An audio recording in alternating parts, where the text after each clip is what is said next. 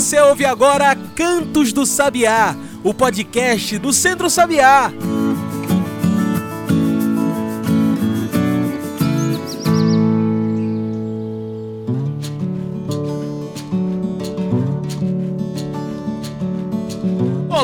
Todos e todas que nos ouvem agora pelo Spotify e demais plataformas. Eu sou João Lucas e está começando agora o Cantos do Sabiá, nosso podcast semanal sobre o campo, a cidade e o mundo.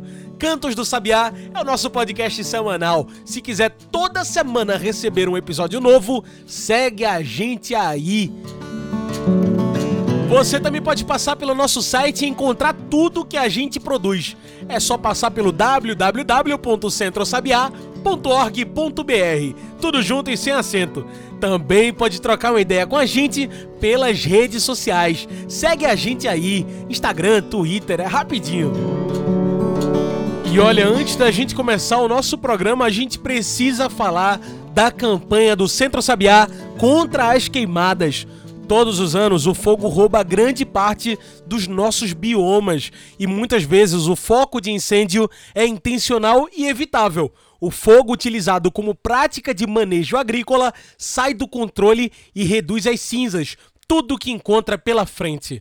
É pensando nisso que a gente repete aqui a nossa campanha contra as queimadas, onde o fogo pega, a morte fica. Ouve aí.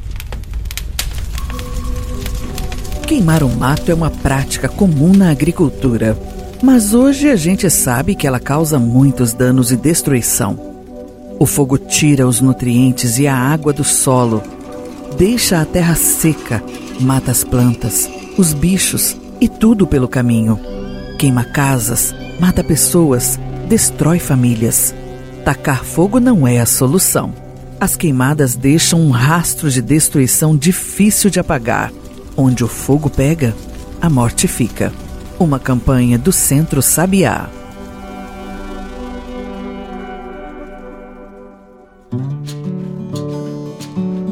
Tacar fogo não é solução. Queimadas deixam um rastro de destruição difícil de apagar. Onde o fogo pega, a morte fica. Uma campanha do Centro Sabiá. Agora sim, vamos seguir com o nosso programa. Vamos falar da luta popular pela democracia em 2022. E hoje vamos falar de democracia, a luta pela democracia e pela luta popular. Como bem sabemos, 2022 não é um ano qualquer. É no próximo mês, em outubro, que vamos decidir o futuro do nosso país. Um ano de eleições para presidente, Senado, deputados federais e estaduais, além de governadores e governadoras. Um ano de verdadeiras mudanças políticas e por isso precisamos lutar também pela democracia. E nessa luta, os movimentos populares são de extrema importância.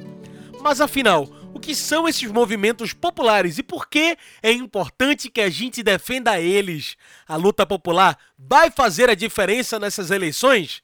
É sobre tudo isso que conversamos hoje aqui. E para falar com a gente desse tema, que convidamos para nossa mesa a pastora Lilian Conceição. Lilian é sacerdotisa de Ruá, ativista feminina junto ao Centro Ecumênico de Cultura Negra, doutora em teologia e pós-doutora em educação, cultura e identidades. Lilian, muito obrigado por aceitar nosso convite. Você pode se apresentar melhor para quem está nos ouvindo, falar um pouco melhor sobre você? Olá, saúde e paz com justiça. Meu nome é Lilian Conceição da Silva. Sou mulher negra de pele clara, de ascendência indígena funiô, tenho 51 anos, tenho formação em teologia, da graduação ao doutorado. Fiz pós-doutorado em educação, culturas e identidades.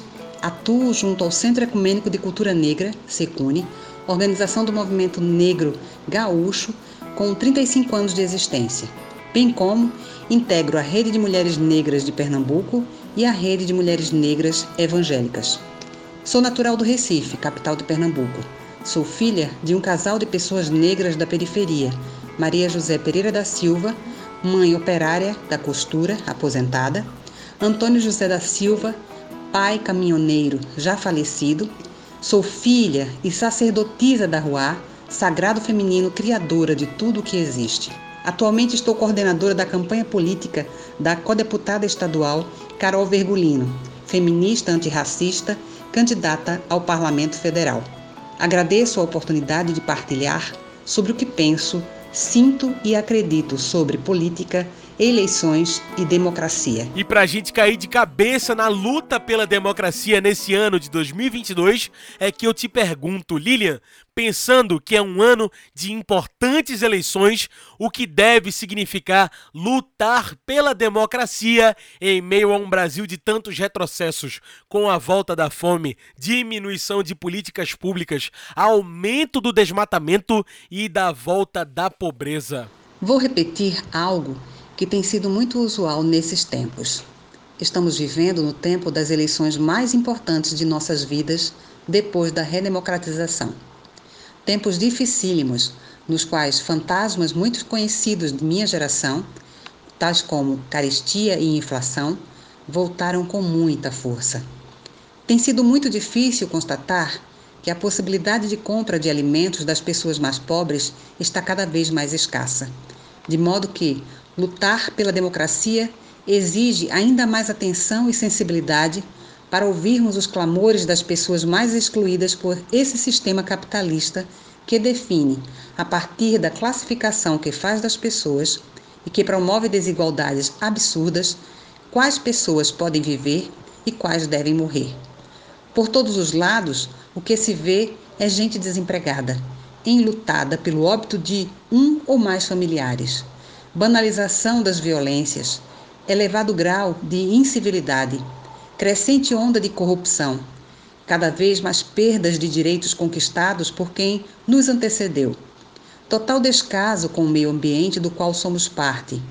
Enfim, lutar pela democracia é, necessariamente, não silenciar diante desses graves fatos, aquilombarmos-nos para não agirmos sozinhas e sozinhos fortalecer nossa consciência de classe, apropriarmos-nos do poder que tem o voto e assegurar as mudanças necessárias nos quadros políticos, nos parlamentos e nos executivos estaduais e federais. E se falamos de democracia, falamos também de eleições e mudanças políticas. Qual a importância de pensarmos em políticos que lutem pelo povo, que votem a favor das pessoas nesses cargos que vamos eleger agora em 2022? A importância de sabermos em quem votar deve ser nossa prioridade zero. Conhecer o programa político de candidaturas que possam nos representar e pensar alternativas para os graves problemas que a atual gestão do governo federal tem gerado é uma questão de afirmação de vidas, de nossas vidas. Tirar Bolsonaro da presidência da República evitar a continuidade da bancada fundamentalista, que somente defende seus próprios interesses pessoais, mas que em nada pensa ou age em benefício das pessoas em situação de maior vulnerabilidade, eleger Lula no primeiro turno e assegurar apoio para que tenha condições reais de governabilidade, e eleger candidaturas feministas antirracistas, afirmando a importância de vidas negras e indígenas, alvos constantes da força bruta do Estado e de latifundiários e pecuaristas. E olha, 2022 é um ano de luta pela democracia, pelos direitos das pessoas, pela alimentação e contra o autoritarismo. Como cobrar isso dos políticos que entram agora? Como garantir que as discussões que falam do bem viver, da alimentação saudável e acessível a todos e todas e também das políticas públicas seja efetiva nessas novas eleições? Fazer parte de coletivos tem sido um dos modos que tenho encontrado para continuar resistindo a esses tempos, bem como para reivindicar direitos. Entendo que é dever de cada qual de nós conhecer o programa político das candidaturas, como já mencionei, buscando identificar em que medida as propostas nos contemplam. Diversas organizações têm buscado sistematizar e disponibilizar cartas de intenções para as eleições, dialogando com candidaturas que se comprometam com as pautas defendidas. E se discutimos política, mudança e democracia, precisamos também falar da luta popular, de movimentos da própria sociedade Lilian, qual o papel e compromisso das organizações sociais nesse levante pela democracia em 2022? O papel dos movimentos sociais foi e segue sendo o de articular e mobilizar pessoas e grupos para reivindicações de direitos. A luta popular é legado e é presente ativo e necessário para tornarmos realidade um outro mundo possível, como o lema do Fórum Social Mundial nos ensina. Os direitos coletivos conquistados, embora ameaçados pela política de morte do atual governo federal, são frutos da luta dos movimentos sociais ao longo dos tempos. Não por acaso, Jair Bolsonaro e seu governo perseguem, coíbem e se posicionam com total desrespeito contra os movimentos, pois esses são, historicamente, promotores de consciência política. É nesse ano que também o Grito dos Excluídos, manifestação da sociedade em defesa das pessoas que são marginalizadas da sociedade, completa sua 28 oitava edição. Você poderia explicar para quem está nos ouvindo o que é o grito dos excluídos e por que devemos estar unidos em um só grito pela democracia? Tenho o privilégio de testemunhar que participei da primeira edição do Grito dos Excluídos quando ainda jovem. E desde lá tenho buscado me engajar ao ato, à medida do possível, por acreditar que é um levante pela democracia que somente é possível quando a dignidade de todas as pessoas está assegurada. Quando acontece esse grito dos excluídos, o que fazer para participar e qual a importância de todos e todas nos unirmos para defender a democracia nesse ano, que já é um ano muito difícil politicamente? O grito dos excluídos e das excluídas acontece anualmente no dia 7 de setembro data na qual é celebrada a dita independência do Brasil e na qual eventos cívicos com ostentação da disciplina e da força militar, seja nos desfiles de estudantes de escolas públicas e privadas, bem como nos desfiles das Forças Armadas, nas quais os soldados comumente exibem suas armas, simultaneamente enquanto outros militares, chamados para manter a ordem, agem com virulência para coibir ativistas do grito. O grito reúne uma diversidade de agentes populares, sujeitas e sujeitos politizados. Todas e todos se unem numa só voz para fazer ecoar os clamores das pessoas excluídas, buscando denunciar a gravidade do sistema vigente que gera fome, doenças e mortes e anuncia alternativas de convivência em sociedade, nas quais o respeito aos direitos humanos seja assegurado. E para além do dia 7 de setembro, o dia em que acontece o Grito dos Excluídos, como o grito atua para que haja democracia, luta popular e resistência, Lilian? O grito é um conjunto de variadas manifestações, celebrações, atos públicos, romarias, caminhadas, seminários e debates, teatro, música, dança e feiras de economia solidária, gerando possibilidades de encontros, de partilhas, de promoção de ações conjuntas.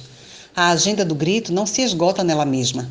Antes, pelo contrário, expande-se para outras datas no decorrer do ano, posto que a luta precisa ser constante, dinâmica, criativa e muito perspicaz. O grito só tem razão de ser se provoca a permanência do compromisso com as pautas defendidas no ato. Muito bem, como nossa conversa está chegando ao fim, trago o nosso quadro especial do podcast, o Mete o Bico. Mete o Bico é o quadro onde o convidado, a convidada, trazem seus pontos finais e metem o bico na discussão. Bora lá? Lilian, por que devemos lutar, militar e defender os nossos direitos, sobretudo em um ano como esse de 2022, ano de eleições presidenciais em nosso país? Mete o bico. Com imensa gratidão pelo convite, quero aqui lhes convidar a pensarem na importância do voto das mulheres nessas eleições. Lembrando que somos maioria e que nas nossas mãos pode estar a decisão da escolha que precisamos para confirmarmos Lula presidente no primeiro turno, bem como candidaturas comprometidas com as mudanças estruturais que precisarão acontecer. Candidaturas sensíveis às violações de direitos humanos deve ser nossa prioridade. Não por repetir o discurso fácil de que mulher vota em mulher, mas para nos cobrar a responsabilidade de que a escolha deverá ser benéfica para a coletividade.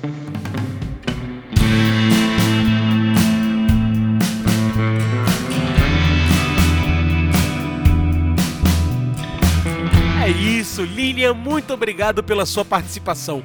Infelizmente, o nosso tempo de entrevista está acabando. Tem alguma mensagem que você gostaria de deixar? Alguma consideração final? Quero aqui nos convidar a estarmos em vigilante gesto de oração para que, em nossas ações, cada qual de nós seja capaz de cumprir o que é esperado de nós para tomarmos as rédeas da nação, explicitando em qual lugar da história estamos.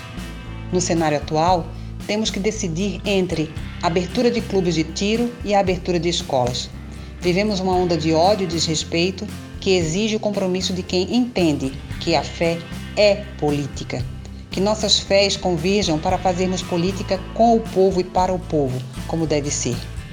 Apesar de Bolsonaro e sua quadrilha, somos povo da esperança e seguiremos avante por uma sociedade livre, autônoma, comprometida com a justiça e promovedora do respeito às diversidades. Como cristã, herdeira da teologia da libertação dos anos 80, e como teóloga feminista negra, que faço teologia a partir das experiências vividas no meu corpo de mulher e na escuta qualificada às experiências vividas nos corpos de outras mulheres, negras principalmente, faço eco à música que aprendi em 1995, no primeiro grito dos excluídos e das excluídas, intitulada Coração Civil, composta por Milton Nascimento e Fernando Branco. Quero a utopia, quero tudo e mais. Quero a felicidade dos olhos de um pai. Quero a alegria, muita gente feliz. Quero que a justiça reine em meu país. Quero a liberdade, quero o vinho e o pão. Quero ser amizade, quero amor, prazer. Quero nossa cidade sempre ensolarada. Que as bênçãos da Ruá, nossa mãe criadora, sejam abundantes na vida de cada qual de vocês. Amém. Amemo-nos. Maravilha, Lilian. Mais uma vez, muito obrigado pela sua participação. Gente, hoje conversei com Lilian Conceição. Ela é sacerdotisa de Ruá, ativista feminista junto ao Centro Ecumênico de Cultura Negra, doutora em teologia e pós-doutora em educação, cultura e identidades.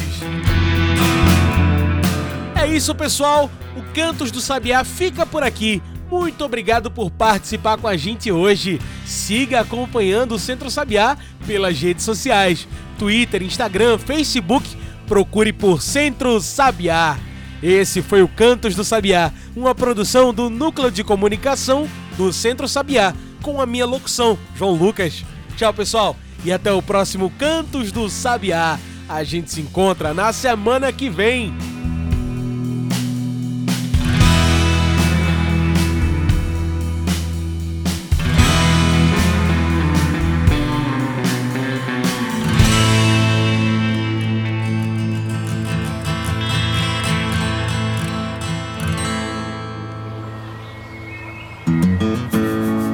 Ouviu Cantos do Sabiá. Cantos do Sabiá é o podcast do Centro Sabiá.